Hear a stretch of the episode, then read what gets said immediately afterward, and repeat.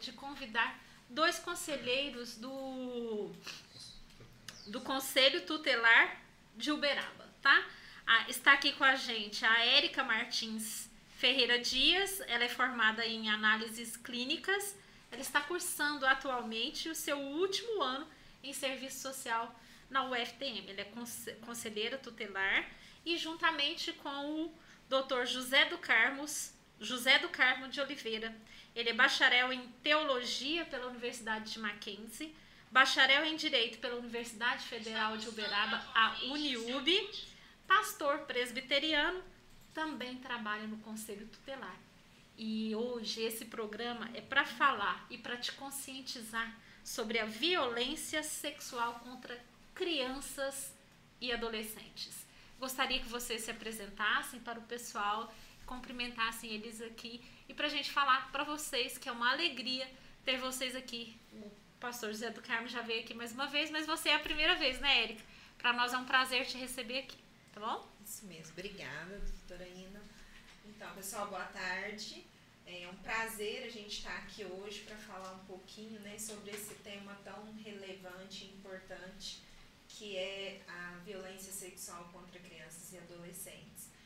É a minha primeira vez aqui no programa, sinto muito agradecida né, pelo convite e estamos aqui hoje para fazer um bate-papo bem legal, trazer bastante informação para todos vocês. É, quero também desejar uma, uma boa tarde, dependendo do momento que você assistir depois, né? Vai ficar gravado, né? Bom dia, boa noite para todas as pessoas que é, prestigiam esse, programa tão relevante, né, que constantemente tem trazido é, vários temas de interesse da sociedade como um todo, né, programa relevante, um programa de conteúdo, e eu particularmente me sinto assim muito honrado em poder retornar a esse espaço, né, para podermos conversar hoje, né, sobre é, essa questão que ela é talvez um pouco pesada, sofrida, mas necessária, que é abordar as questões que envolvem é, violência de crianças e adolescentes. Eu agradeço, é, doutor Elias, doutor Mar, doutora Márcia, é, por esse grande privilégio de poder novamente estar aqui com vocês, na companhia da minha colega Érica Martins. É um grande prazer tê-los aqui. E assuntos como esses, de relevância, o nosso canal está sempre aberto para receber, porque o nosso foco é esse: é assuntos que contribuam com a sociedade, com saúde, na área social. Então, nós somos muito gratos pela disponibilidade de estar aqui com a gente. E para você que está aí ao vivo com a gente ou que vai assistir depois que nós vamos distribuir assim que a gente é, terminar os trabalhos aqui, peço para você se inscreva no nosso canal, curta, compartilhe, tá? Que isso faz com que a gente chegue a mais pessoas e quem sabe você com esse despertar, com esse sentido de ajudar o outro, perceba que alguém está necessitando de ajuda e você fale com essa pessoa ou encaminhe é, esse podcast para a pessoa, quem sabe despertar outras pessoas para ajudar sempre, né? A comunidade precisa de ajuda e isso não precisa ser só aqui em Uberaba, isso pode chegar em todos os lugares do nosso Brasil e até fora do Brasil, que a gente tem pessoas que nos assistem até em Portugal. É, Pastor José do Carmo e Érica, por que esse nome de Maio Laranja? Deixar minha colega iniciar. Então, o, o 18 de maio, né, ele foi instituído a partir né, de, de uma ideia quando se teve no dia 18 de maio de 1973, onde uma criança de nome Araceli, ela foi brutalmente assassinada, estuprada, ela teve o corpo todo desfigurado com ácido. O corpinho dela foi encontrado seis dias após o desaparecimento é, em um terreno baldio. Então foi a partir daí que começou a se pensar da importância da sociedade, é, buscar formas de combater a violência e exploração contra crianças e adolescentes. Então foi no ano de 2000 que foi instituído né, no dia 18 de maio como Dia Nacional de Combate à Violência e à Exploração Sexual contra Crianças e Adolescentes.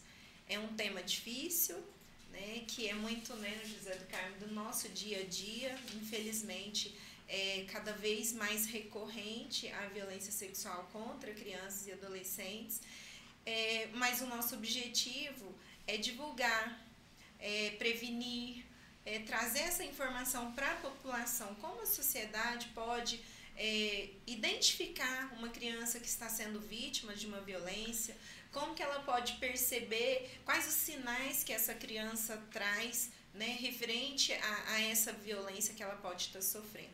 O que infelizmente né, os dados mostram que a maioria é, dessas violências elas acontecem, aí a gente podemos jogar aí 90% desses casos acontecem dentro da própria família ou por alguma pessoa conhecida.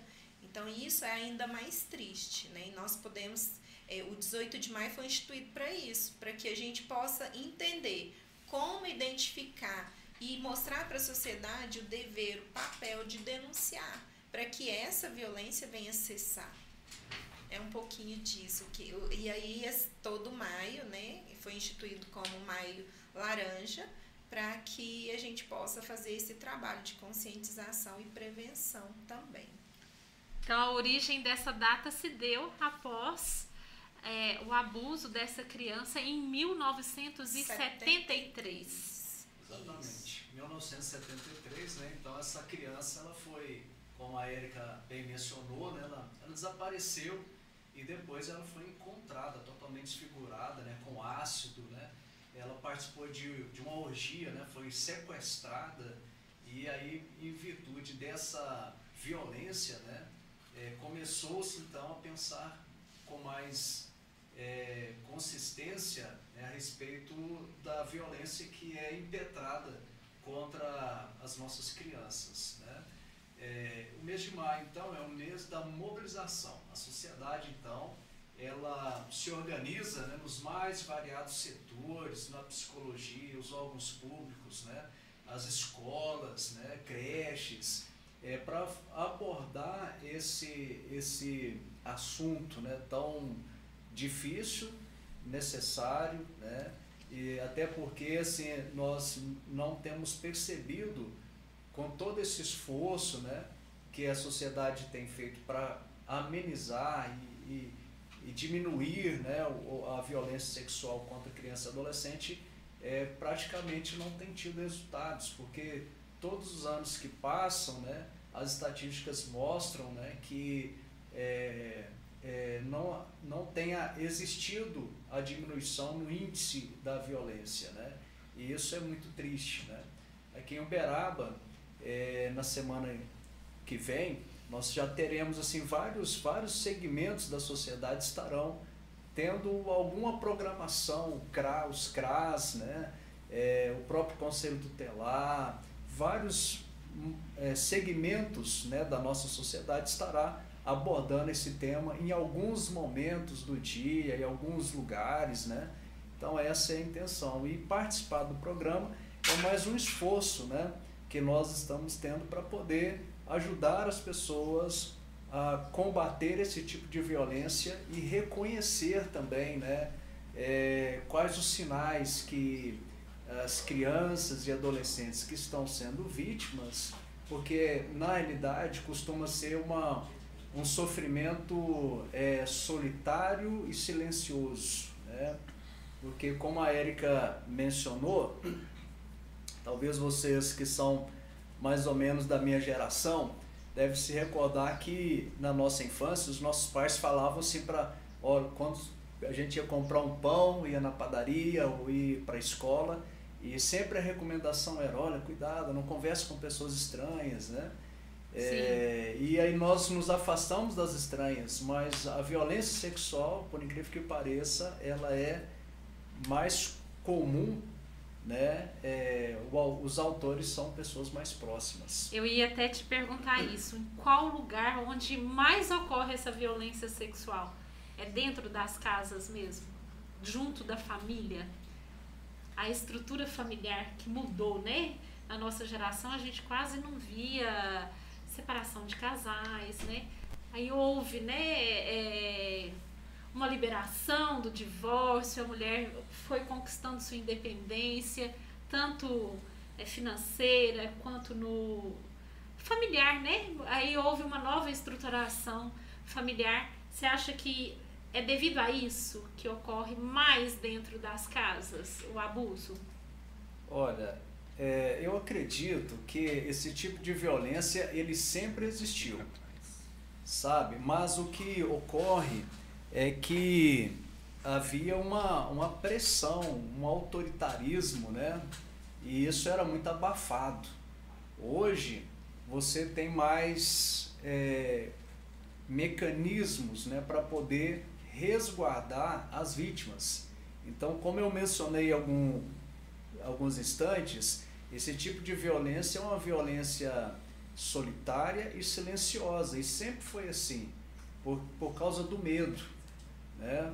Nós podemos depois falar um pouquinho sobre isso, né, se o tempo permitir, mas normalmente o, abusador ele faz sérias ameaças, né? ameaças de, de, de matar os familiares, de matar os pais. Então a pessoa sofre sozinha, ela não tem com quem conversar. No passado não tinha uma escuta especializada, não tinha acesso aos profissionais né, da assistência social, é, da psicologia. Então acontecia dentro das fazendas, acontecia dentro das casas, mas era algo assim silencioso e, e para proteger o chefão da casa, muitas vezes, aquele avô, aquele fazendeiro tradicional, a coisa era abafada. E se a gente for pensar na nossa história, essa violência já acontecia com as escravas, né? Então, é, a violência sexual já vem de longe aí na, nas famílias, né? Qual que é a diferença, pessoal, entre o abuso sexual e a exploração sexual? Tá. É, a gente define né, o, o abuso sexual e, na verdade, a gente usa muito o termo violência sexual, né? Porque não deixa de ser violência, independente de, desde um ato libidinoso até um uma conjunção carnal, é uma violência sexual. É, a exploração sexual, ela já vai vir como aquela, é, aquela violência que ela tem um fim lucrativo.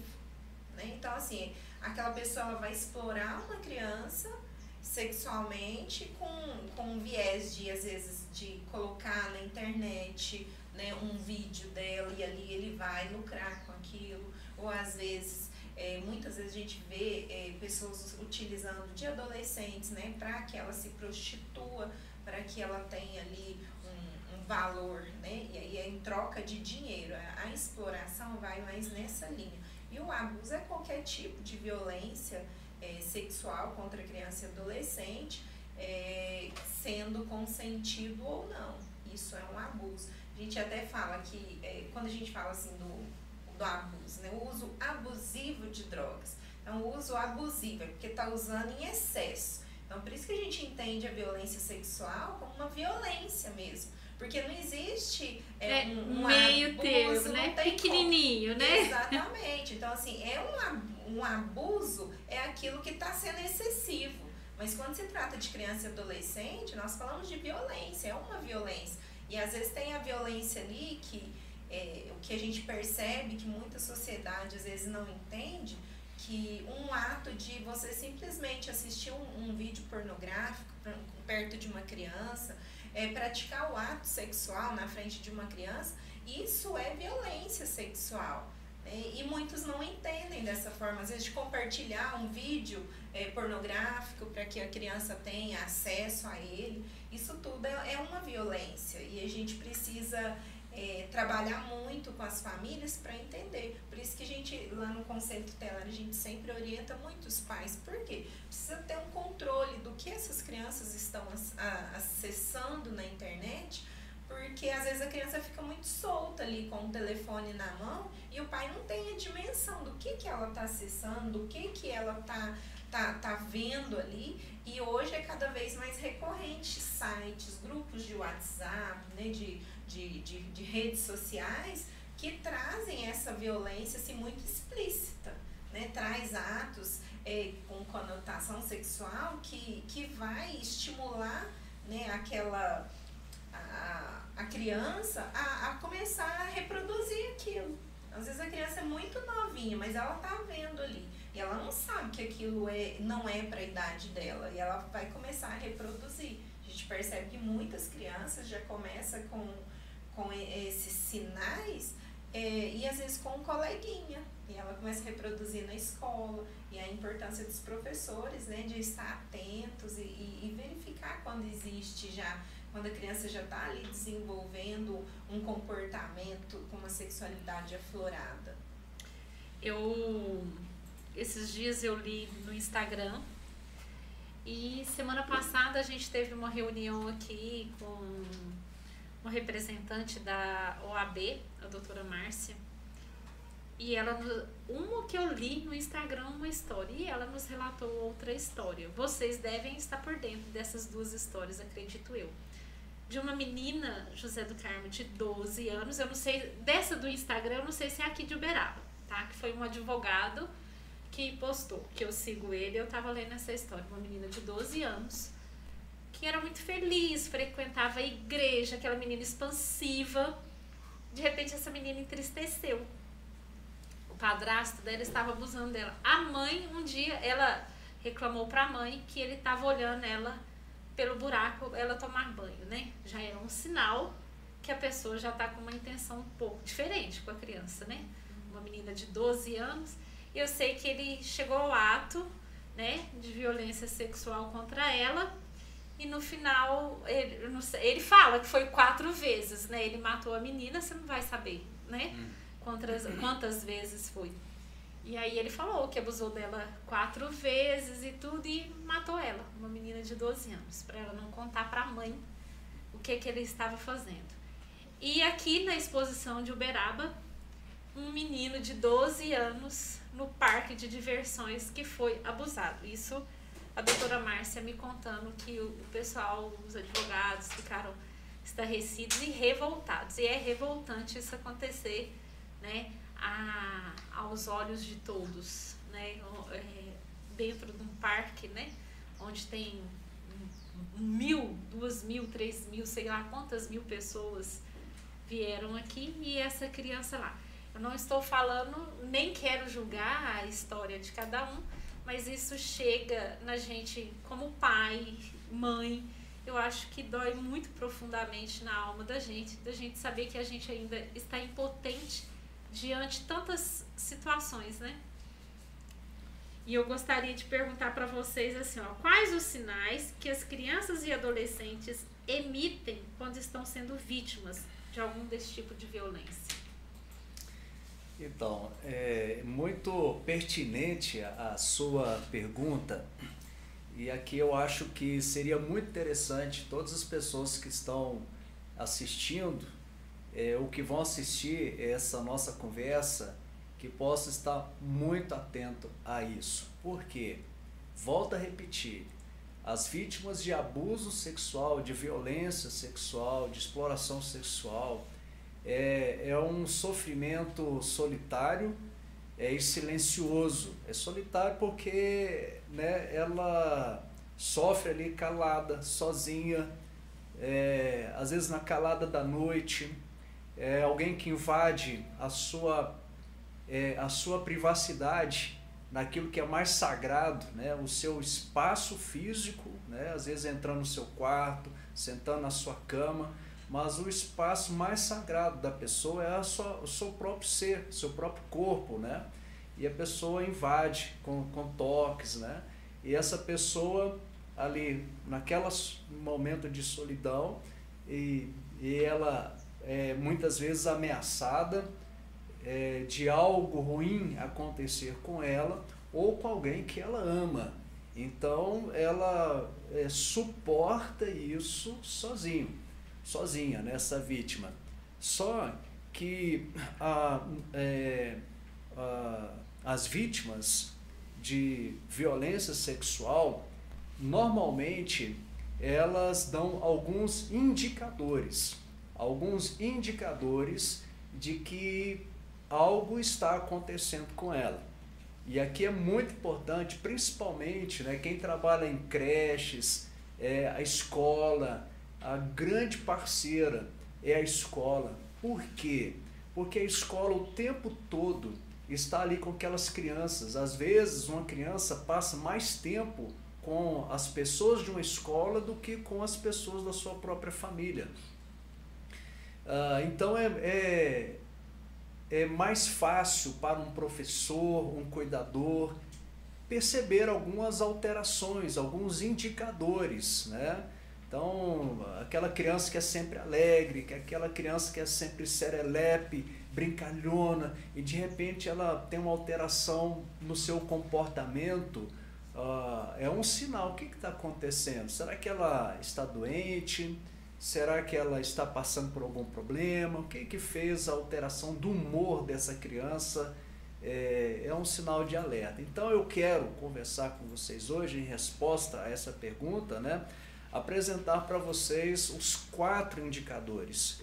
São quatro indicadores de que crianças e, adolescentes emitem que são é, possíveis sinais de que elas estão passando por algum tipo de violência sexual. Quais são esses indicadores? Então, para você que está nos acompanhando, são, repito, quatro indicadores: os indicadores físicos, os indicadores comportamentais, os indicadores na sexualidade e os indicadores no relacionamento social.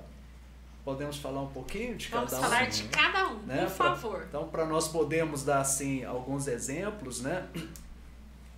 Os primeiros, o primeiro indicador de que, é, assim, quero só fazer uma ressalva é, no seguinte aspecto, que são indicadores para que eh, tem que pegar todo o contexto, né, para que as pessoas também não fiquem encanadas, né? Eu vou dar um exemplo aqui e de repente alguém falou, oh, meu sobrinho está passando por isso. Às vezes é um indicador só, tem que pegar todo o contexto, os demais indicadores, né? Esses são sinais para a pessoa ficar em alerta, começar a acompanhar, né? Então os indicadores físicos, né? Os indicadores físicos, por exemplo, né?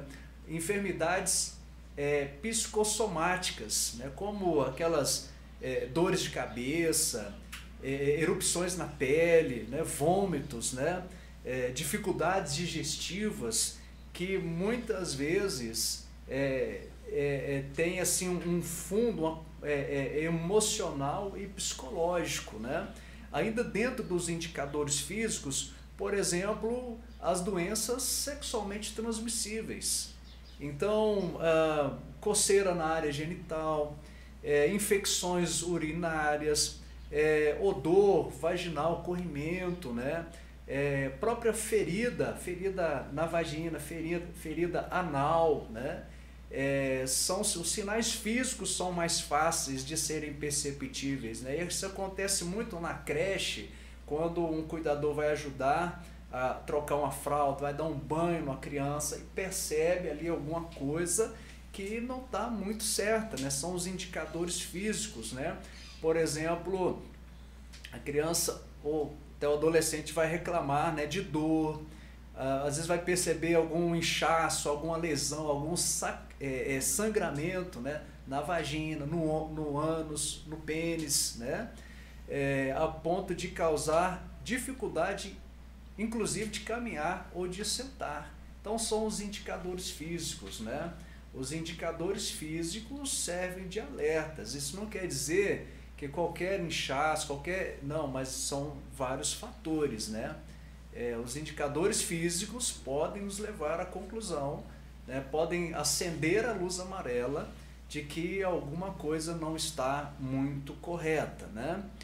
Os outros indicadores, além dos indicadores físicos, nós temos os indicadores comportamentais. O que, que são esses indicadores comportamentais? O próprio nome já fala. São aquelas alterações no comportamento de uma criança ou adolescente. Por exemplo, o medo, o pânico né, de uma certa pessoa, né? um sentimento, é, vamos dizer assim, generalizado, né? de desagrado quando é deixado sozinho em companhia de alguma pessoa. E aqui, é, Elias, quero até fazer um alerta para os pais, né? porque assim, é, às vezes nós, nós queremos obrigar as crianças a cumprimentar todo mundo, a beijar todo mundo, né? É, nós não beijamos todo mundo, nós não cumprimentamos todo mundo, né? Às vezes alguma criança, ela, ela não quer, ela tem os motivos, as razões dela, né? E às vezes nós, numa que ela achamos que é uma falta de educação e nós forçamos a criança a fazer alguma coisa que ela não quer fazer, né? É, os indicadores comportamentais às vezes mostram isso, né? Crianças que têm um, um pânico excessivo de ficar na companhia de, de determinada pessoa, né? Medo de ficar no escuro, lugares fechados, né? É, uma, uma, uma tristeza, um, um abatimento é, é, é, profundo, um choro excessivo, sem causa aparente, né? É, culpa autoflagelação né, são é, é, mudanças de hábito alimentar para mais ou para menos. Né? Pessoas que, crianças ou adolescentes que de repente começam a comer exageradamente, né, ganhando sobrepeso, ou o inverso, né, param de se alimentar adequadamente, né, são alguns dos indicadores de comportamento, né, são mudanças de comportamento da pessoa que pode é, aliado aos indicadores físicos, muitas vezes você tem que traçar, é, fazer um, um, um, apanhado de tudo, né? Os distúrbios do sono. Distúrbios também, do sono, né? Começa, às vezes a criança começa a ter muito pesadelo, ela não consegue dormir à noite, ela tem medo de ficar sozinha.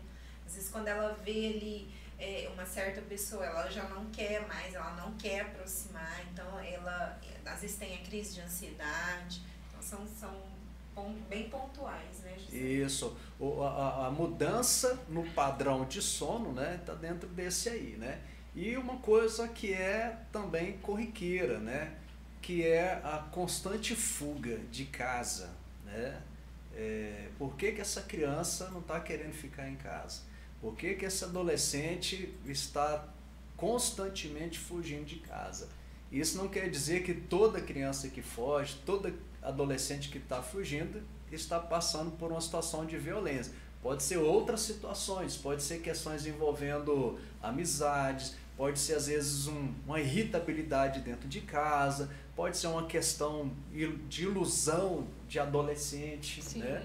mas pode ser também né, um, uma, um indicador né, de, de comportamento, alguma coisa que talvez esteja acontecendo que ela não está querendo ficar ali porque ela está sofrendo naquele lugar, né? Então, além do indicador físico e indicador comportamental, existe também os indicadores que a gente chama que, que os eruditos né, vão pontuar, que são os indicadores na sexualidade. Né? Por exemplo, né, é, crianças que desenham órgãos né, genitais com detalhes é, além da capacidade etária dela, né? Como que ela sabe de tantas de tantos, tantos detalhes, né? nuances, tantas particularidades esse desenho, né? É, é um indicador na sexualidade, né? É, relato de avanço, né? De, de crianças, é, avanços sexuais de criança em relação a outra, que são relatados por parentes, por, por responsável, por outros adultos, né? brincadeiras, né, brincadeiras sexuais persistentes né, com amigos, com animais, com brinquedos, né, com boneca. Então, às vezes, essas brincadeiras é, sexuais com, com objetos, né, é, nós tivemos um, uma situação que descobrimos que uma, uma, uma criança estava sendo vítima de violência sexual, a mãe ela foi procurar um, uma ajuda, uma determinada ajuda para o filho, e no relato dela ela falou assim, ah, inclusive eu vi uma coisa que me assustou, né? Eu cheguei lá, a, a, criança estava introduzindo uma, uma escova dental no ânus, uma criança de 3 anos, né? E só que ela não tinha percebido. E eu falei, mas será que não há uma situação de violência sexual? E nós encaminhamos para o psicólogo, né? E foi constatado que realmente ela estava sendo vítima. Então, essa, esses indicadores, né, essas brincadeiras, né, é, esses desenhos, né, é, o palavreado, é, é, expressões de afeto sensualizada, é, que, que às vezes é inapropriado para a faixa etária daquela criança, né? então são alguns indicadores na sexualidade. Né? E por fim, né, os indicadores no relacionamento social. O que, que é isso? Né? É aquela tendência, por exemplo, ao isolamento social, com pouca relação é, com amigos, com colegas, né? pessoa que está se fechando, aquela criança que está se fechando, aquele adolescente que está se fechando. Muitas vezes era uma criança ou adolescente é, é, é muito para cima, é, que conversava, que brincava, que se divertia com todo mundo. E aí houve uma alteração assim intensa né, no, no, relacionamento social. Ela que tinha muitos amigos começou a se fechar. Né? É, é, dentro do relacionamento social a gente percebe também aquela questão de é, relacionamento de criança e adulto com a conotação de segredo. Né? É um segredinho. Né? Porque isso às vezes acontece. O abusador fala, oh, esse é o nosso segredo. Né? Olha, é segredo. Né? E às vezes ela compra o segredo da criança, né? É, dentro do relacionamento social, a fuga do contato físico, né? Pessoas que, crianças que começam a evitar o abraço, que começam a virar rosto demais, é, e por fim, né? É estar atento com aquele surgimento é, de objetos, de, de brinquedos, é, de dinheiro, de roupas, de outros bens que é, é, incompatível com a renda, às vezes, daquela criança, daquele adolescente. Mas de onde está vindo isso? Aí, aí entra a questão da exploração sexual. Porque a exploração sexual é você se valer da criança ou do adolescente é, com fins comerciais ou em troca de alguma coisa. Às vezes você não está dando dinheiro, mas você está dando outras coisas. E aí o pedófilo usa muito isso, né? Da bala, da brinquedo, da boneca. Para os adolescentes, né? às vezes é dar o tênis, dar a calça, dar um ingresso, né? Então são indicadores no relacionamento social. Então volta só a prevenir a quem está nos assistindo, assim, que é, esses são sinais, são indicadores, são alertas, né? Que quando na escola, na família, é, nos relacionamentos, você percebe essas mudanças, né? É aquela, olha, é, é para ficar atento, né? Às vezes é, é apenas uma fase, às vezes é uma coisa, um inchaço que aconteceu no pênis, por exemplo, foi uma bolada que levou no, jogo de futebol, né? mas pode ser outra coisa também. Então você não pode ficar nem aquém e nem além. Você tem que ficar atento né? e fazer as observações necessárias. Muitas vezes né, as pessoas não ajudam porque elas não conseguem fazer essa identificação. Às vezes ela não é um psicólogo que consegue analisar um, um desenho, às vezes não é uma pessoa mais madura, mas você sabendo desses indicadores, até um próprio colega, né? um amigo né? de, de, de escola, começa a perceber algumas mudanças de comportamento, de ações, né? pessoa que está se autoflagelando, por Né? O que está por trás disso? Né? Então são algumas, né? de uma forma assim superficial, né? É, alguns indicadores. Eu quero só é, dar os créditos devido, né? Esses indicadores é, eu fiz um resumo, um apanhado né, de um livro do, de um é, estudioso, um doutrinador na área é, do direito de criança e adolescente, que é o Luciano Bettiati. E ele escreveu um livro chamado assim, um Código Penal resumido e esquematizado para conselheiros tutelares. Então, dentre as abordagens que ele tem, ele tem uma parte que fala desses indicadores. Então, para ser justo com o nosso colega, né, eu baseei essa a resposta a essa pergunta nesse livro, tá? Eu acho que é, para complementar um pouquinho do que o José do Carmo trouxe, a gente entender que muitas das vezes essa criança ela está sendo vítima de uma violência sexual, mas ela não sabe que aquilo é uma violência. Eu mesma atendi uma situação em que ela era vítima de violência sexual desde os 5 anos de idade e ela só foi entender que aquilo que o próprio pai fazia com ela era uma violência quando ela tinha 12 anos. Então, assim, que através de, um, de uma, uma reportagem que ela estava assistindo, que trazia o fato de uma violência sexual, ela percebeu que aquilo que o pai fazia com ela era uma violência sexual. Porque até então ela entendia aquilo como algo, um, um gesto de carinho, um relacionamento mesmo de, de, de filho e pai. Então, assim, e ele sempre sob ameaça, né? Que ela não podia contar para ninguém, que é o que José trouxe, que era um segredo só deles. Então, foi só a partir daí que se descobriu. E aí a gente vem trazendo todo, todos os reflexos, né? As crises de ansiedade que ela tinha.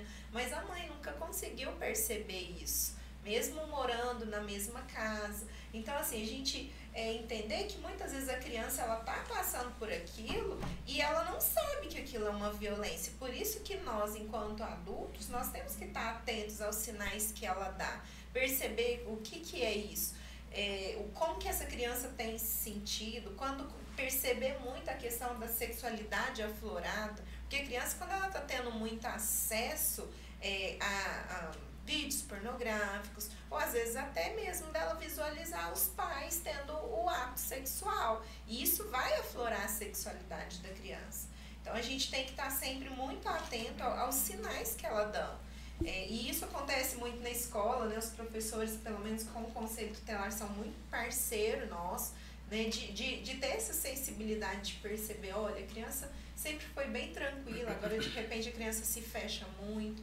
Quando adolescente, a gente percebe que a mudança já é a adolescente se fecha ou ela começa a flora a sexualidade assim de uma maneira muito exacerbada, ela começa muitas vezes se automutilar, tentativas de suicídio, crises de ansiedade, é, fugas de casa rotineiramente, né? Então são casos assim que a gente atende no conselho tutelar e a gente visualiza que que é isso. E às vezes ela tá pedindo socorro. A criança mudou do nada, ela muda o comportamento. Ela começa a ser agressiva, ela começa a responder os pais, então ela, ela não quer é, obedecer, então ela começa a quebrar as coisas dentro de casa, ela tá dando um sinal e a gente precisa estar tá atento a isso. Ô Elias, é, no, no chat tem uma pergunta aí que eu achei bem interessante. É, eu, li, eu ia ah. ler ela para vocês mesmo. É, por que os adultos deixam as crianças com medo do conselho tutelar? Tipo, né? Vou ler a pergunta como está escrita. Ah, se você não quiser ir embora, vou chamar o conselho tutelar para buscar você. Pois é. A sociedade é, é uma luta muito grande né, que nós temos é, para é, convencer as pessoas de o que, que é o conselho tutelar. É, o conselho tutelar ele existe desde 1990, né, quando foi instituído né, a Lei 8.069, né, que é o Estatuto da Criança e do Adolescente. Né? Então ele completou 30 anos né, recentemente. Né, agora, e aí o que, que acontece? É, as pessoas olham erradamente muito equivocadamente para o conselho tutelar. Porque a sociedade, de uma forma geral, olha para o conselho tutelar como um órgão repressor. E ele não é um órgão repressor. Ele é um órgão de proteção. de proteção de direitos, né? É muito comum, né? As pessoas chegam lá no conselho tutelar, provavelmente a Erika já deve ter passado por isso também, quando alguém chega lá e fala assim, ah, eu vou trazer meu filho aqui, queria que você desse um susto no meu filho, né? E eu fico imaginando como que eu vou fazer isso, né? Será que eu espero atrás da, da porta, porta, né? Na hora que entra, uh, dá um susto, né? Se eu uso uma máscara, né? Não, o conselho tutelar, quando alguém fala assim, né? Olha, eu vou chamar, fala para uma criança, eu vou chamar o conselho tutelar para você. Lógico que a criança não entende, ela não vai saber isso, mas ela deveria, fala assim, beleza, pode chamar. Porque o conselho tutelar está ali para defender os direitos de crianças e adolescentes é um órgão né, é, em que encarregado pela sociedade para é, zelar pelo cumprimento dos direitos de criança e adolescente, conforme estabelecido em lei. Então, ah, é um equívoco, né? errado demais né?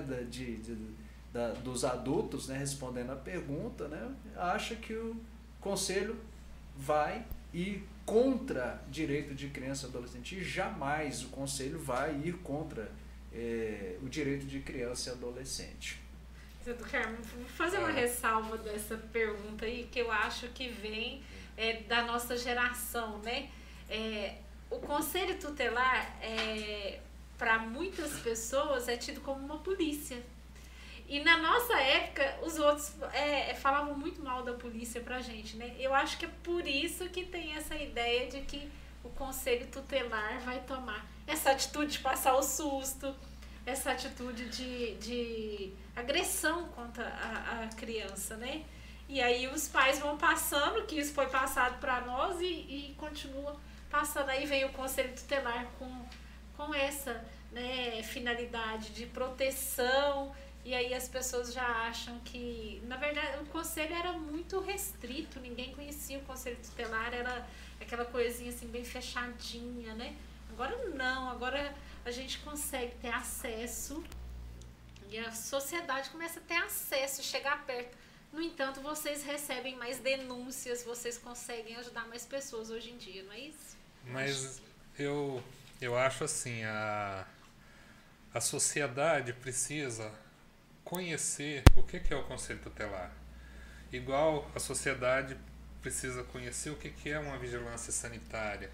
Porque quando, quando sai para se fazer uma fiscalização, o intuito não é ferrar quem está ali na frente. Na verdade, o intuito é corrigir as arestas, trazer para uma situação de segurança. Eu, por exemplo, entendo assim: se eu tenho a confiança do meu filho para ele me contar o que está acontecendo com ele, se eu dou abertura para ele, se eu converso com ele e ele sofreu alguma coisa, ele vai ele vai chegar para mim de alguma forma ele vai me contar aquilo, mesmo que ele não me fale diretamente. E muitas vezes a gente vê situações onde os vizinhos estão vendo que uma criança está sofrendo em casa e a mãe muitas vezes não, não pode denunciar porque está ameaçada também e a sociedade ali em volta está vendo, mas não quer fazer nada a respeito. Então são muitas pessoas que podem fazer alguma coisa a respeito. E é tão contraditório, né, quando se fala do conselho tutelar, porque aquele mesmo órgão, quando é uma instituição, vamos pôr uma instituição de ensino, que identifica ali uma violência sexual e ela fala assim, eu vou encaminhar você para o conselho tutelar que eles vão te ajudar, né? É a mesma que vai falar assim, olha, você está fazendo bagunça, vou te encaminhar para o conselho tutelar. Então, assim, é tão contraditório. É isso que né? eu te falei, né? Que é, é, fica titulado como se fosse uma polícia, como eu se fosse fazer gente, mal, a né? A gente fala muito assim que o conselho tutelar para muitas crianças é o bicho papão. Uhum. Ontem mesmo eu tive numa visita e quando paramos o carro e eu desci, aí tinha uma menininha de aproximadamente uns 10 anos. Aí ela olhou meu uniforme assim, aí ela, meu Deus, tutelar que, que você quer, moça? O que, você quer? E saiu correndo pra dentro de casa. Mãe, mãe, mãe. E começou a chorar. Eu, calma, porque você tá nervosa? Assim, calma, vem cá, vem conversar comigo. Não vou fazer nada de mal. Eu vim só ver se você tá bem. Aí ela veio, me abraçou e tudo. Mas assim, esse medo, por quê? Porque alguém falou para ela que o conselho tutelar é o órgão que vai tirar o filho da mãe, é o órgão que vai punir os pais, é o órgão que vai retirar a criança e levar, levar para um orfanato, é, né? Porque ainda usa mesmo. esse nome. É o orfanato, é um, um, uma casa de internação. Até tive visitando recentemente um, uma escolinha de futebol e quando eu cheguei lá, uma das crianças falou assim quando vocês pegam uma criança na rua, vocês levam pro é, interorfanato? Aí eu, oi? tipo assim, né? A criança tá, já tá com aquela ideia ali, né? Se eu estiver sozinha na rua, o conselho tutelar vai passar num carro, como se fosse uma carrocinha que tinha antigamente com, com, com cachorro, com cachorro né? né? O conselho tutelar vai passar ali com um carro e já pegar a criança, a carrocinha de criança. E, mas não é nada disso, né? O nosso papel é garantir o direito. Eu percebo que muitas vezes as pessoas criticam muito o nosso trabalho, porque ela fala assim, ah, eu fui lá no conselho tutelar, o conselho tutelar não fez nada, o conselho tutelar não faz a visita todo mês, o conselho tutelar é, é, não, não, não tá fazendo nada. Mas não é isso. Nós, enquanto conselho tutelar, nós somos um órgão de garantia de direito. Quem tem que executar esse trabalho é o município né, através dos órgãos da rede de proteção, que aí a gente vai citar aí o CREAS, o CRAS, a saúde, a educação. Então, todas essas entidades são órgãos da rede de proteção, né? E o nosso papel é garantir que esse direito seja efetivado. Muitas vezes, quando o pai procura o conselho tutelar, porque a criança está sem a vaga escolar, é direito daquela criança. Ah, mas ela tem dois aninhos e não é uma idade obrigatória, ela não precisa estar estudando. Mas a partir do momento que os pais querem colocar essa criança na escola, é direito da criança. Ela não é obrigada a estar, mas é, é direito da criança. Então, necessidade da família, né? Exatamente. E esse é o nosso papel, de garantir que seja efetivado esses direitos. Então, nós vamos acionar toda a rede de proteção para acompanhar aquela família. Quem que vai fazer? São os técnicos, a equipe técnica do CRAS, do CREAS, das, da saúde, da educação. Esse é o nosso papel enquanto conselho tutelar. E, e, muitas vezes a pessoa critica, mas ela não sabe o que, que é o real papel do conselho tutelar.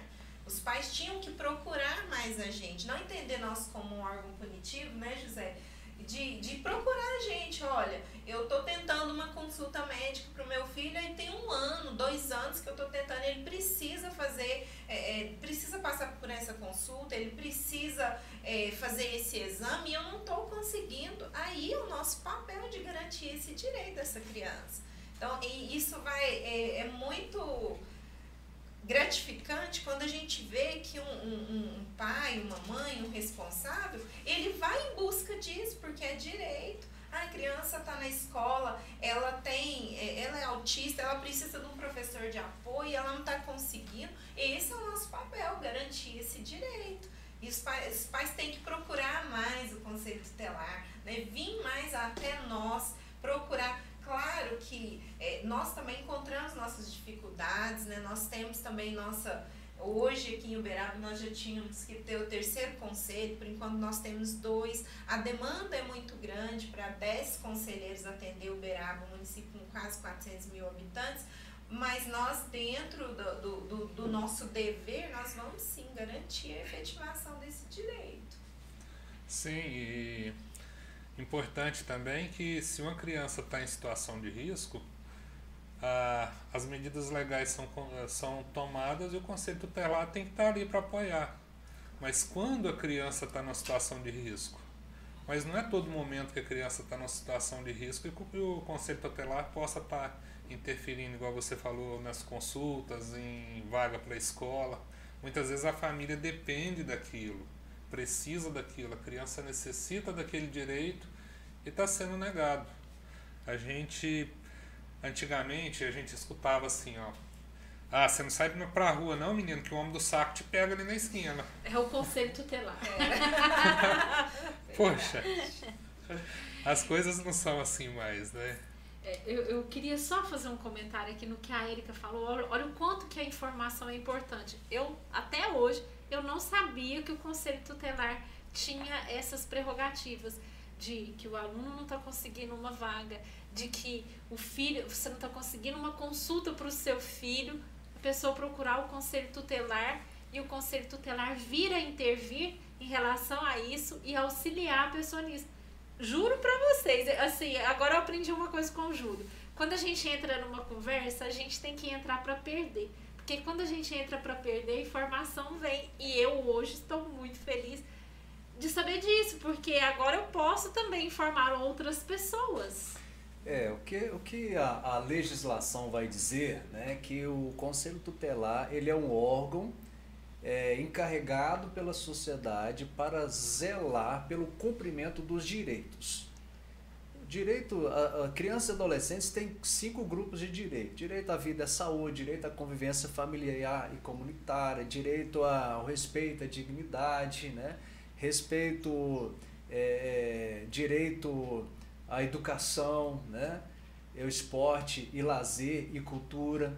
Então o que, que acontece? Quando a sociedade, o Estado, a família está é, desrespeitando, ameaçando ou violando esses direitos, o Conselho Tutelar pode aplicar medidas de proteção para que esses direitos que estão ameaçados ou violados sejam efetivados. Seja na área da educação, na área da saúde, na área do esporte, né? Então é isso. O Conselho Tutelar ele é um órgão assim, é, requisitório. Ele faz requisições. Então, por exemplo, né, a criança não encontra vaga escolar. Ela está com seu direito violado. Violado. Ela está com o direito violado. E como que o conselho vai atuar então? Ele vai requisitar ao, ao órgão competente que restabeleça esse direito violado sob pena de representação junto ao Poder Judiciário. A criança está com o direito violado na área da saúde.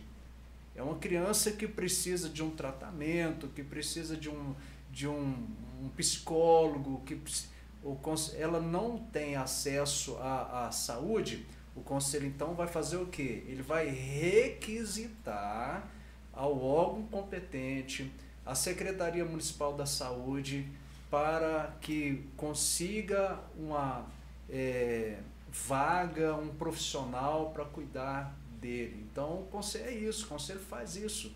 Né? O conselho fica ali requisitando, dando prazo para a pessoa, ah, para o órgão competente dar um retorno. Se ele não atender, e não justificar o, atendi o não atendimento, ele está passível de ser representado junto ao Poder Judiciário. E isso tem acontecido. Né? Nós temos inúmeros casos, vários casos, né? de crianças fora da escola por falta de vaga. E nós, solicit... nós requisitamos as vagas, recebemos uma resposta não satisfatória. Negativa, E né? ela então vai o que? Nós representamos no judiciário. O judiciário então é, é provocado por nós, é montado um processo com ampla defesa, com contraditório e tal, e, e a coisa acontece dessa forma, né? É, eu, eu gostaria só de voltar um pouquinho numa situação que vocês falaram, né? uma, uma fala que eu fiquei esperando o um momento para falar e depois acabei me, me esquecendo. Que foi se às vezes a, a mãe não fala porque ela tem medo, o vizinho não fala porque tem medo, né? Então é, é lógico, né? Vamos, vamos supor, eu moro ao lado de, um, de uma pessoa agressiva, uma pessoa perigosa, né? Meu vizinho de frente ou de trás ou da rua, né? Eu quero denunciar, mas eu fico assim, mas se eu denunciar, ele vem aqui e me mata. Então, o que, que nós precisamos entender? E aqui há um, um, uma, um veículo que, que o Estado providenciou para proteger não somente crianças, mas idosos, todos aqueles que estão com direitos humanos violados, né? que é um veículo de denúncia anônima, que é o Disque 100. Então, para você que está nos assistindo, né, para vocês que estão nos acompanhando, o Disque 100 ele é um, um, um veículo gratuito onde você pode fazer uma denúncia e você não precisa se identificar. Essa denúncia é passada para o Conselho Tutelar. Agora, é necessário colocar todos os dados necessários. Às vezes chega para nós alguma denúncia, olha, é, mora, está tá acontecendo um, um, um, tipo de violação de criança e adolescente, é, na rua tal, na casa verde, do portão bege, aí, aí nós não, não conseguimos, né? É, a gente precisa das maiores informações, né? Você pode passar em frente, pegar os dados, o endereço, é, o número da casa. Se você souber o nome de criança ou da pessoa que mora, facilita muito. O Conselho Tutelar vai é, conferir essa denúncia né? e vai é, ver o que está acontecendo. E você não precisa se identificar. Tá certo? Então eu queria ter colocado isso, porque às vezes as pessoas deixam o outro sofrer por medo de represálias, né? Então use o Disque 100, ele é um canal para isso. Aliado a isso, você tem ainda né, o 190, um caso de violência que está acontecendo naquele momento contra criança e adolescente é a polícia. Né? Às vezes a pessoa liga lá no conselho tutelar, olha, tá batendo aqui no, no, na, na criança, tá batendo nela aqui, eu estou escutando. A melhor coisa é ligar para a polícia. Porque a polícia tem viaturas espalhadas para a cidade, ela vai chegar lá rápido. É, o conselho tutelar tem dois carros, um para cada conselho. Às vezes esse carro está atendendo uma denúncia, às vezes numa área rural, por exemplo, nós não conseguimos chegar lá imediatamente. Um caso de violência que está em execução, é a polícia que precisa ser acionada até para dar o flagrante. Né? Então, estou deixando aqui dois veículos para você fazer a sua denúncia: o 190 o Disque 100, existe o, o telefone, os telefones do Conselho Tutelar, né? que é o 33 22 63 47, 33 22 63 47 e o 33 12 69 29. Liga nos dois, tá? Às vezes nós temos alguns problemas técnicos, as pessoas ligam lá e falam, eu estou ligando, conselho tutelar, ninguém atende, chama, chama, ninguém atende. Às vezes acontece isso. A pessoa, para quem está chamando, fazendo a ligação, está chamando. Só que não toca para nós. Toca lá. Né? É, já aconteceu isso com a gente. Então, é, tenta nos dois, tá? Então, o que nós não podemos é ficar calados, tá? Nós temos que unir as nossas forças, proteger as nossas crianças, né? Olha, se nós que somos adultos, às vezes, é, é, é difícil lutar pelos nossos próprios direitos. Agora imagina uma, uma criança. criança. Né? Se nós, e, e, e, quero só fazer essa ressalva, é que a responsabilidade, doutor Elias, é, para a resguardar os direitos das crianças e adolescentes é da família, da comunidade, da sociedade e do Estado. É de todos. É de todos. Então, esse negócio, ah, meu filho, é, eu, é, eu que decido o que, que eu faço, não é uma, um, algo amparado pela lei. Né? A proteção de direitos de crianças e adolescentes são, é, é um dever de todos, da família, da sociedade, da comunidade e, e do, do Estado. Estado. Todos. Todos são responsáveis por lutar por nossas crianças e nossos adolescentes. Porque as nossas crianças e adolescentes, eles não são o futuro do Brasil. Eles são o Brasil. Já são o Brasil. Então nós temos que proteger agora. Zé do Carmo, eu queria, eu queria fazer um comentário, né? Que ontem nós fomos lá no 13 de maio, lá na UAB. Hoje vocês estão aqui. A gente está percebendo uma movimentação geral da sociedade em busca de um bem comum. Hoje a gente percebe que através de pessoas, é, assim como você, eu nunca tinha conversado com ninguém do Conselho Tutelar, né? É, assim, de tão próximo, de entender qual que é a função do Conselho Tutelar. E a gente percebe que existe uma nova sociedade se montando, de pessoas abertas a levar informação, assim como vocês disponibilizaram o tempo de vir aqui falar sobre tudo isso e a gente começa a perceber que a sociedade realmente quer mudança. Nós queremos uma sociedade mais humana, mais cooperativa um com o outro, Então a gente vai entendendo aquele, aquela palavrinha, Zé do Carmo, não sei se você vai concordar comigo, somos todos irmãos. Uhum. Exatamente isso.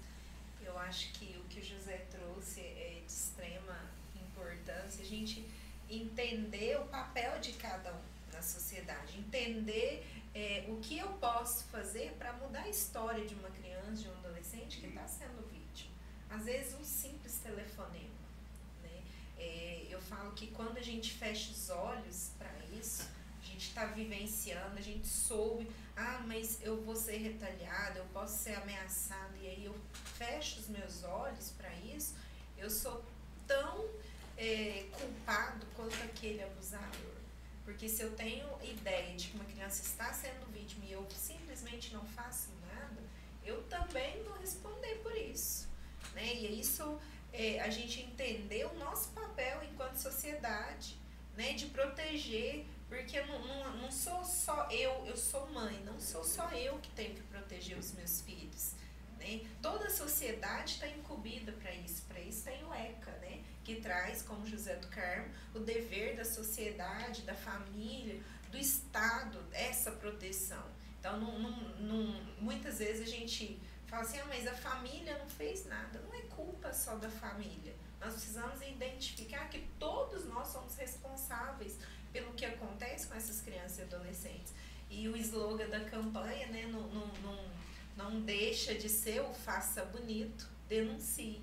Então, que todos façam isso faça bonito, denuncie, soube de informações, e a gente estamos falando de violência sexual, mas existem diversas outras violências, né? que aí é os maus tratos, agressão, espancamento, isso infelizmente é, é uma realidade que a gente vivencia no nosso dia a dia, e, e a gente precisa da população consciente da importância de denunciar.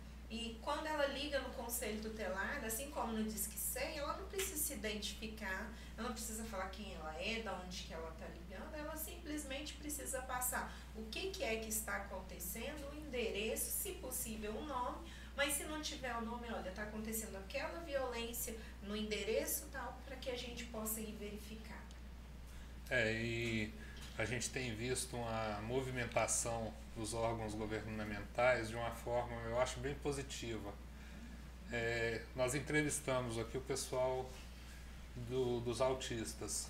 Aí eles falaram, muitas vezes na casa tem uma criança gritando, quebrando tudo, é porque ela está em crise. Aí chamam a polícia. Mas lá na frente da casa tem o adesivo dizendo que ali tem um autista. Aí tem uma abordagem diferente para ajudar aquela família naquela situação. Mas ontem eu vi uma coisa que eu achei fantástica, que vai ajudar demais a, a essa prevenção. Estava vendo na, no Voz do Brasil lá, nós vamos ter o outubro, outubrinho rosa, para as meninas, para as adolescentes, crianças irem para poder fazer um acompanhamento da saúde dela como mulher, algum nódulo de mama, alguma coisinha, o médico o pediatra já vai identificar aquilo ali e depois terá, vai ter também o novembrinho azul para os meninos ver alguma situação, às vezes, que vai deixar infértil no futuro, algum problema que ele tem ali que possa ser tratado na infância, vacina de HPV para os dois, tanto para os meninos quanto para as meninas. Eu acho isso importante demais, porque chega lá no médico, se tem um, um problema que ele desconfia que seja algum abuso, ele já vai encaminhado ali. Então vai ficar melhor, mais proteção para nossas crianças. É uma prevenção. Uma prevenção, né? isso mesmo. Isso já identificar o, o quanto antes. É, e eu acho que é importante a gente pontuar da questão da prevenção mesmo, né? Criança, é, ela não vai saber o, o, o que que, como ela falar um sintoma que ela que ela está sentindo ali, mas nós enquanto adultos podemos perceber tudo isso, né? E, e buscar ajuda. Eu acho que às vezes muitos pais ficam, é, quando é, descobrem uma violência sexual, e eu acho que é um, um, um, ponto importantíssimo que a gente precisa identificar, e quando ele chega lá no conselho, o foco é identificar e conseguir provar que houve aquela violência. Não, tem que passar pelo, pelo IML, tem que fazer o corpo de delito, tem que passar por um exame que comprove que houve aquela violência. Mas às vezes é um toque. E aquilo você não vai conseguir provar. Eu sempre falo muito para os responsáveis, para os pais, é que o nosso foco ali vai ser cuidar do psicológico, cuidar daquela criança para que ela supere aquela violência e ela fique bem.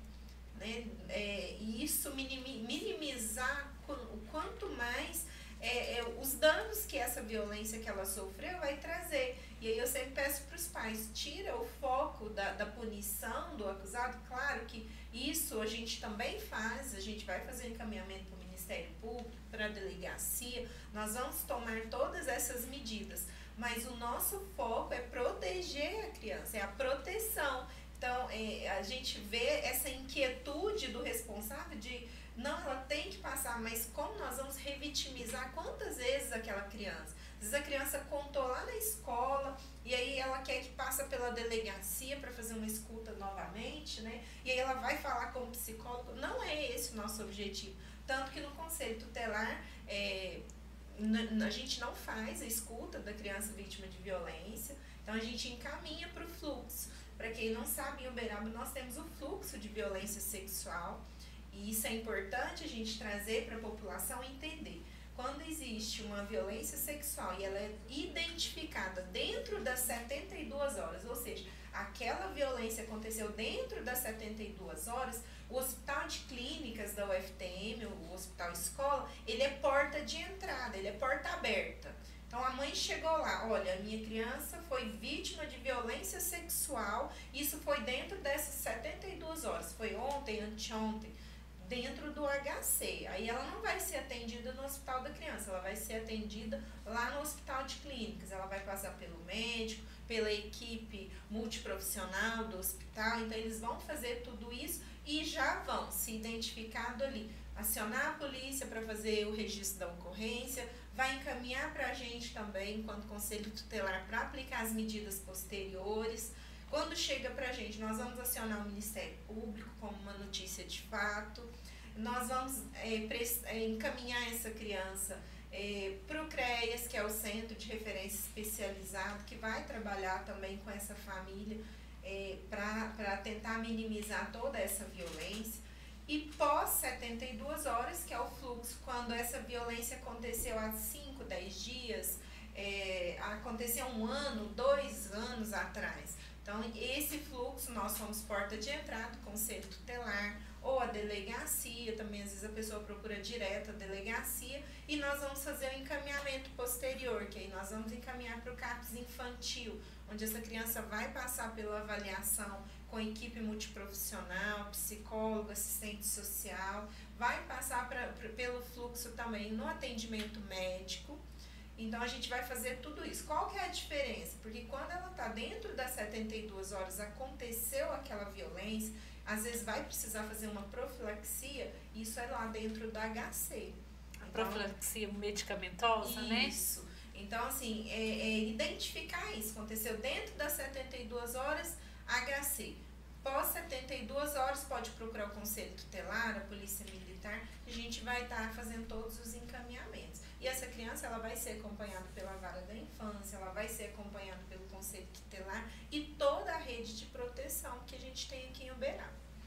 E muitas vezes a agressão é não é propriamente dentro da família, é alguém de confiança que está ali próximo e muitas vezes os pais ficam com medo, né?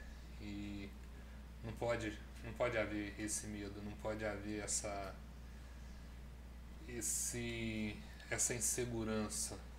A criança precisa ser protegida, ela precisa ser resgatada, porque senão nós vamos formar um adulto cheio de problemas psicológicos, cheios de, de questões que vai atrapalhar emocionalmente, profissionalmente e vai limitar a vida e as conquistas daquele futuro adulto porque foi tolhido ali na base, foi cortado ali na base o direito dele crescer.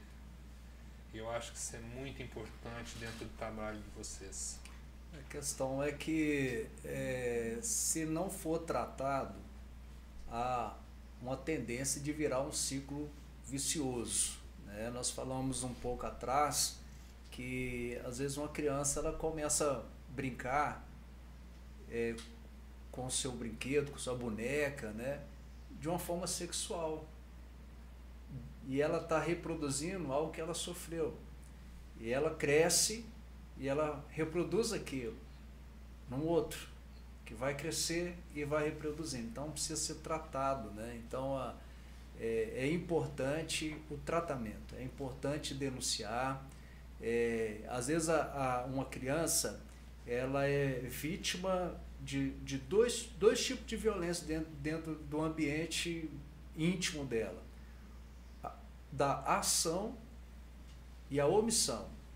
A ação daquele que fez, que cometeu a, a violência sexual e a omissão daqueles que não fazem nada, que sabem, né? mas para preservar alguém, ah, mas vai ser uma vergonha para nossa família, né? E aí o que, que acontece? Abafa. E aquela criança vai crescer com traumas, com feridas, com desconfianças, com dificuldade em relacionamentos e algumas chegam a, a, a medidas mais extremas, né? da automutilação e alguns até mesmo do autoextermínio. Né? Então é uma coisa muito grave. Não é só uma criança ali, ah, mas não aconteceu nada foi só um toque, né? mas e as questões internas? E as questões da alma, do coração dessa criança que não foi tratada? Né? E às vezes não tem nenhuma ferida externa. Física, né? Não tem uma, uma não né? tem nada físico, mas uh, o psicológico e emocional dela às vezes vai ficar fragmentado pro resto da vida. Eu acho que isso é tão importante. Eu tive um caso que acho que é um pouquinho de alerta também para os pais, né? É, ouvindo é, uma criança, na verdade, de 11 anos, e ela trouxe o relato né, de que um familiar teria tocado nela de uma maneira que ela não gostou. Então ele acariciou, beijou o pescoço, acariciou os braços, as pernas, e ela sentiu-se incomodada com aquele toque. E quando ela contou para a mãe, a mãe ela pensou, não, ele é uma pessoa, isso foi um carinho de pai, ele é um, tio, né? E, e, e, é uma pessoa da, da, minha confiança, eu sei que ele é uma pessoa muito boa, é, e, e não foi. E aí quando a mãe chegou com essa fala comigo, né, e ela trouxe isso, não, mas não, não, não foi isso. Ele é uma pessoa muito boa, eu conheço há muitos anos, é padrinho dos meu, do meu filho jamais faria isso, foi só um carinho de pai. E aí foi o que eu falei para ela, eu falei, às vezes o toque que uma pessoa vai te dar, você pode receber de uma forma. Talvez eu não venha identificar dessa forma. Então, quem recebe o toque é que ela vai saber se aquilo foi ou não de uma forma violenta contra ela. E a criança, ela trouxe essa fala, ela eu não me senti bem. A partir do momento que ela entendeu aquele toque como algo invasivo, agressivo, violento com ela, é uma violência sexual. Independente dele ser uma pessoa de confiança ou não, da, da, da mãe, da família. Então, às vezes, fazer a família entender isso é muito complexo para a gente também, né? De mostrar para a família: olha, mãe, é, às vezes precisei ficar uma hora e meia com essa mãe para me explicar para ela que às vezes uma pessoa chega em mim, pega na minha cintura e eu vou achar aquilo normal, mas talvez se ela chegar e pegar na sua cintura, você vai entender como uma atitude invasiva. Ela invadiu ali a sua privacidade. E isso também é uma violência. É, é, eu acho que o que a família, que os pais precisam entender é isso. Uma violência sexual, ela não é só um ato de conjunção carnal não é só um toque na parte íntima, mas a partir do momento que aquele toque não trouxe um desconforto para aquela criança ou adolescente, aquilo foi uma violência.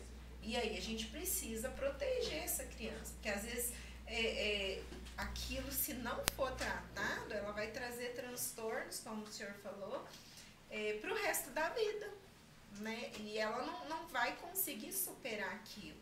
E aí ela começa a ter as crises de ansiedade, ela entra em depressão, ela se sente às vezes rejeitada até pela própria família, que não que não não contou. Eu estava lendo numa cartilha que o, o, a Secretaria de Nacional de, do Direito da Criança e do Adolescente publicou agora sobre a violência sexual e, e ela traz como 90% dos casos de violência acontecem dentro da, da própria casa, 30% de, desses 90, 30% são os próprios pais.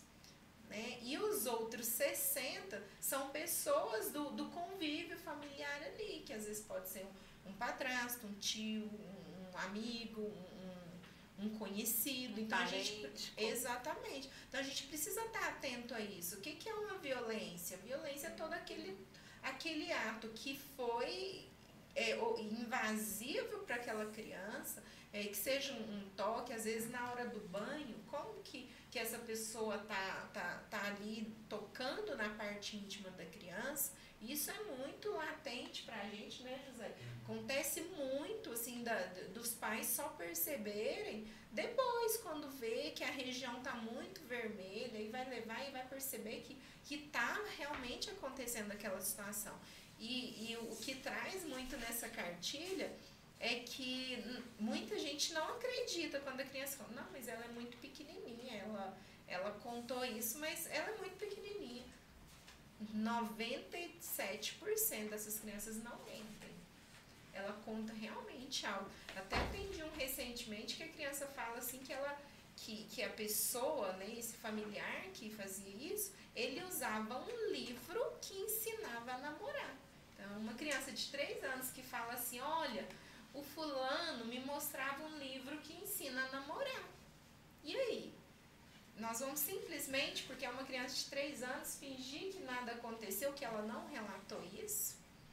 Né? É- é- são sinais. A criança fala, ela demonstra, e a gente precisa estar atento a isso, mesmo ela sendo novinha, tendo dois, três, quatro aninhos, infelizmente é muito recorrente. Tá, e deixa eu só fazer uma pergunta aqui, uma curiosidade que me surgiu. Uma criança é abusada. Ela. Ninguém fica sabendo. Até um momento que ela atinge uma adolescência, eh, chega numa fase mais, mais adulta e resolve a contar aquela história lá atrás. Às vezes até já é maior de idade, chegou num grau de maturidade onde eh, consegue externar aquilo ali, que precisa colocar aquela ferida para fora. Esse é um crime que prescreve ou não? É, hoje ele é imprescritível, né? Hoje é uma situação que você pode tratar dele a qualquer momento, né? Da, da, da sua história, né? É porque é um grande problema que às vezes a gente esbarra na, no- na- no nosso Código Penal, na nossa lei. Há tantos anos o crime prescreveu, não se pode fazer mais nada a respeito. E muitas vezes deixa de impedir que aquela pessoa volte a fazer de novo. O que acontece muitas vezes, Elisa, é que, que o, que ocorre, vezes passou muito tempo. Aí fica, às vezes, difícil você fazer provas. Porque você tem que provar. Já pass- passaram 15 anos. Você tem que fazer provas. E outra coisa é que muitas vezes a vítima ela, ela fica assim é, entre a justiça e lidar com tudo aquilo de novo.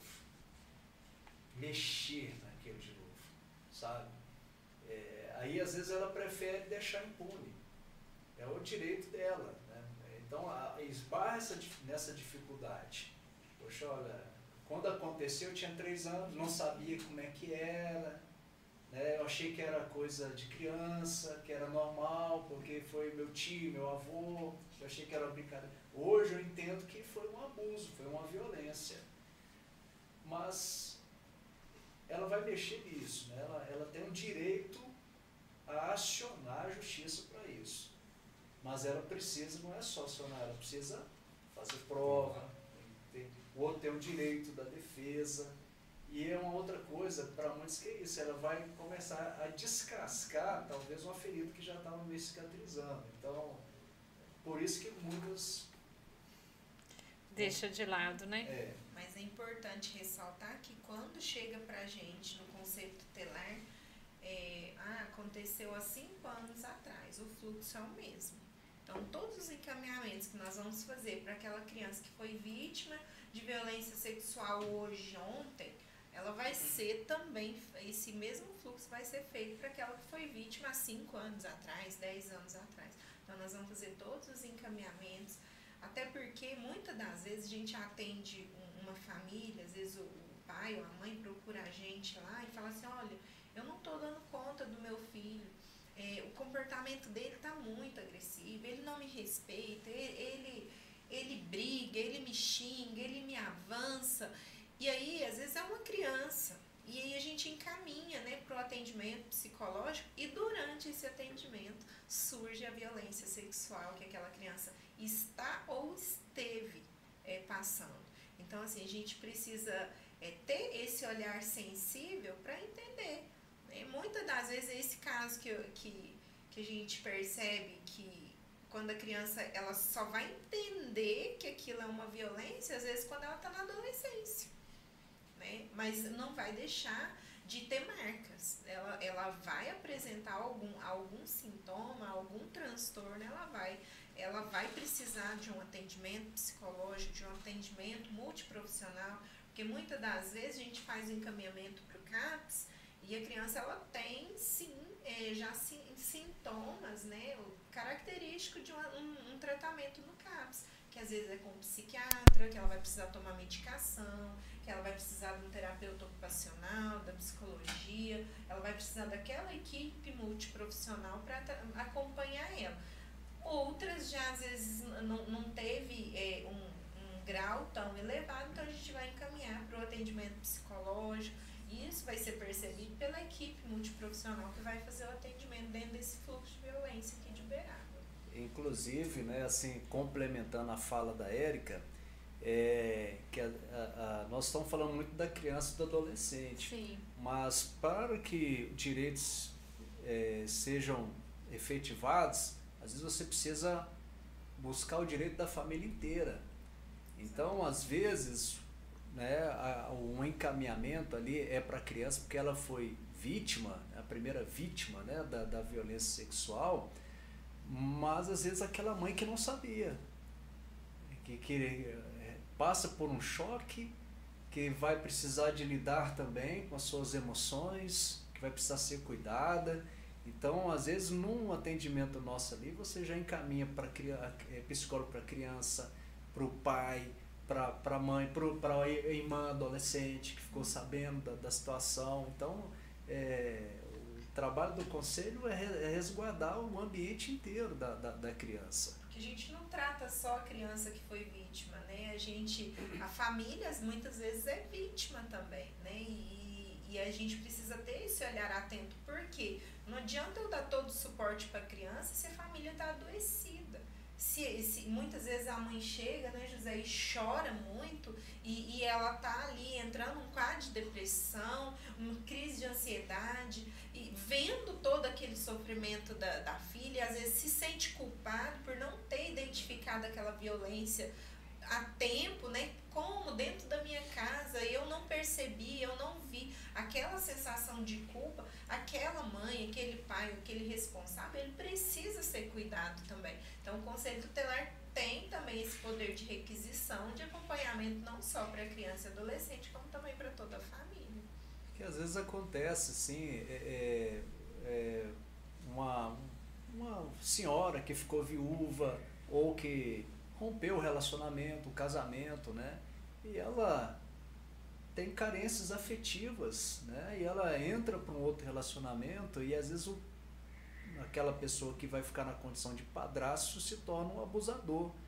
E ela se sente desmoronada em todos os sentidos, né? Culpada, Porque né? assim, é, primeiro porque ela se, se sente traída, né? Porque ela depositou uma expectativa de amor, de parceria, de conjugalidade e de repente aquela pessoa fez o mal para ela e fez o mal para sua filha e ela sente então além da ferida do relacionamento do, do adulto ali, do, do sentimental, mas a questão da, da, da criança, né? Falou, é culpa minha. Então ela precisa também de ser ajudada, precisa de ser acolhida, ela também está sofrendo. Então você precisa ajudar a criança e ajudar a família, porque senão fica um espaço de pessoas adoecidas. E a gente tem aprendido muito isso aqui, pessoas como vocês que trazem esse conhecimento. O pessoal está aqui até falando, é, tem uma, uma pessoa que participou com a gente que ela fala que agradece as informações que vocês passaram e ela fala assim, ah, a prefeitura deixa é, a desejar quanto a isso, porque ela trabalha no CEMEI e fala que às vezes a criança tem problema e não tem, né? Só tem um professor à disposição, né? Para cuidar de, das crianças. É, é, muito complexo, sabe? Porque assim, é, a gente tá lá, assim, lidando com a situação mais de perto, a gente sabe também que às vezes não tem um profissional. É. Não tem um profissional. Formado, formado. né? Formado. Então, às vezes você tem mais necessidade do que pessoas capacitadas para ofertar. É o que a gente tem percebido muito isso, né? Às vezes a quantidade de desempregado é, não preenche as vagas dos profissionais que precisam preencher, né? Então a gente está vendo o movimento social, a gente vê que a educação, a cultura e a informação que vai libertar as pessoas mesmo. E a gente precisa entender no que a Joana traz, né, que ela trabalha no CEMEI, que esse é um direito da criança é, é autista, tem TDAH, é, ela tem o direito a um professor de apoio. A partir do momento que ela tem o diagnóstico, ela tem um laudo médico, ela tem direito. E se esse direito não está sendo garantido pelo município, aí é o papel do Conselho Tutelar garantir isso. Ah, não tem profissionais. O município vai ter que garantir isso. É direito da criança, então ela precisa. Né? Porque é, se a criança ela não tem essa necessidade, ela está ali na escola, ela consegue aprender. Mas uma criança que tem é, essa necessidade e ela está ali naquele ambiente escolar e ela não consegue é, acompanhar os outros, o que torna ela diferente? E aí vamos falar um pouquinho do autismo, né? A criança autista ela precisa desse acompanhamento, ela não é em nada diferente das outras, ela tem o direito e esse direito tem que ser respeitado. E aí cabe a nós, né, quando essa família, e é sempre importante buscar, porque às vezes a família ela quer ir direto no conselho tutelar, mas ela ainda não fez o seu papel. A gente vivencia muito isso agora, nesse período é, de início do ano, a busca de vagas os pais e responsáveis ele tem que entender o seguinte: é, no final do ano abre-se o protocolo de vagas, os pais têm que fazer o cadastro da criança, ele precisa fazer o papel dele. Sim. A partir do momento que ele fez o papel dele e esse direito não foi garantido, nós vamos entrar requisitando o direito que é da criança. Mas muitos pais, eles chegam lá agora, né, José, no mês de maio, a criança está fora da escola. Você é, buscou escola, colocou ele no protocolo de vaga, fez a inscrição do protocolo, procurou. Não. Então, assim, e aí quem está violando o direito da criança é o próprio, é o próprio responsável, responsável. Porque ele tem que fazer o papel dele. E quando ele vai atrás e ele não foi atendido, aí sim entra o papel do conselho tutelar. Mas os pais têm que estar atentos também, é seu dever. Né? Tem a tarefinha de casa do pai, que é renovar a matrícula da criança, que é ir lá buscar a escola, que é participar da vida escolar da criança. E isso é, é o dever de casa. A partir do momento que a gente toma a decisão de sermos pais, nós temos esse dever de fazer. Agora, quando é o município que está negando aquele direito, aí sim vai entrar o conselho tutelar, mas o pai também tem a sua participação nisso são muitas obrigações divididas, né, Sim. né Zé do Carmo? Sim, bastante. A gente, a gente fica agradecido, assim, a tanta informação que vocês trouxeram para nós. Eu quero fragmentar esse programa de hoje e colocar informações às vezes divididas em pequenos vídeos que eu vi muita informação e que talvez a pessoa não tenha possibilidade de assistir o vídeo inteiro. A gente já vai começar a fazer isso, distribuindo, né, pequenos vídeos para a pessoa poder levar e ter consciência e o conhecimento dessas informações. Eu achei muito importante tudo que vocês falaram aqui. Gostaria de agradecer a vocês que estiveram ao vivo aqui com a gente esse tempo todo. Para você que assistiu com a gente, não é inscrito no canal ainda, te peço, se inscreva no canal. A todos que você compartilhar, peça que se inscreva no canal, isso nos ajuda muito. Zé do Carmo, a Erika, de coração, a gente agradece o tempo valioso que vocês disponibilizaram aqui para nós e essas informações que pode salvar tantas crianças nesse mundo todo, viu? Muito obrigada pelo carinho, pela atenção, pelos telefones, por tudo que vocês colocaram aqui para nós. E a gente vai tentar distribuir isso da melhor maneira possível. É, eu que agradeço muito, né? A gente fica lisonjeado de estar aqui hoje no programa é, e trazer toda essa informação para a população. Nos colocamos à disposição sempre que, que precisarem de um tema que, que é né, da nossa área, estaremos aí à disposição. E, e, só agradecer mesmo pela oportunidade de poder estar aqui conscientizando né, a população do que, que é a violência sexual, do que, que é o direito dessa criança e adolescente. E, e o que precisar, né, a gente está aí, o Conselho Tutelar está à disposição também. Nós, enquanto órgão de garantia de direito, estaremos aí lutando uma luta incessante, mas também muitas vezes gratificante quando a gente consegue garantir a efetivação do direito da criança e adolescente. É, queremos só reforçar né, a nossa alegria, a nossa gratidão por esse espaço, agradecer a você que nos acompanhou, que vai nos acompanhar depois né, que ficar salvo essa, esse nosso encontro de hoje. E quero só deixar uma frase né, que me acompanha já há um bom tempo na minha caminhada, na minha vida. Essa frase é do Martin Luther King Jr., quando ele fala assim que o que me preocupa não é o barulho dos maus, mas é o silêncio dos bons. É verdade, essa é uma, uma frase bem profunda, eu gosto dela. É, Quero agradecer a todos que estão aqui com a gente pelo YouTube, pelo Instagram. É, hoje nós não estamos pelo Facebook não, né Rodolfo? Em breve nós estaremos pelo Facebook também. E as nossas portas estão abertas. Temas é, de relevância que vocês tiverem, nós estamos abertos. É, o espaço vai estar sempre aberto para essas questões sociais, porque essa é a nossa função e já se sintam convidados a algum projeto, algum, algum trabalho do Conselho Tutelar que precise de divulgação, divulgação, essas portas estão abertas para vocês. Muito obrigado, muito obrigado a todos vocês. Assistem, assistam novamente, se inscrevam no nosso canal e compartilhem. Dê lá seu, seu likezinho, curta lá. Isso é importante para nós. Fiquem todos com Deus. Um abraço. Deus abençoe. E até sábado que vem. Obrigada.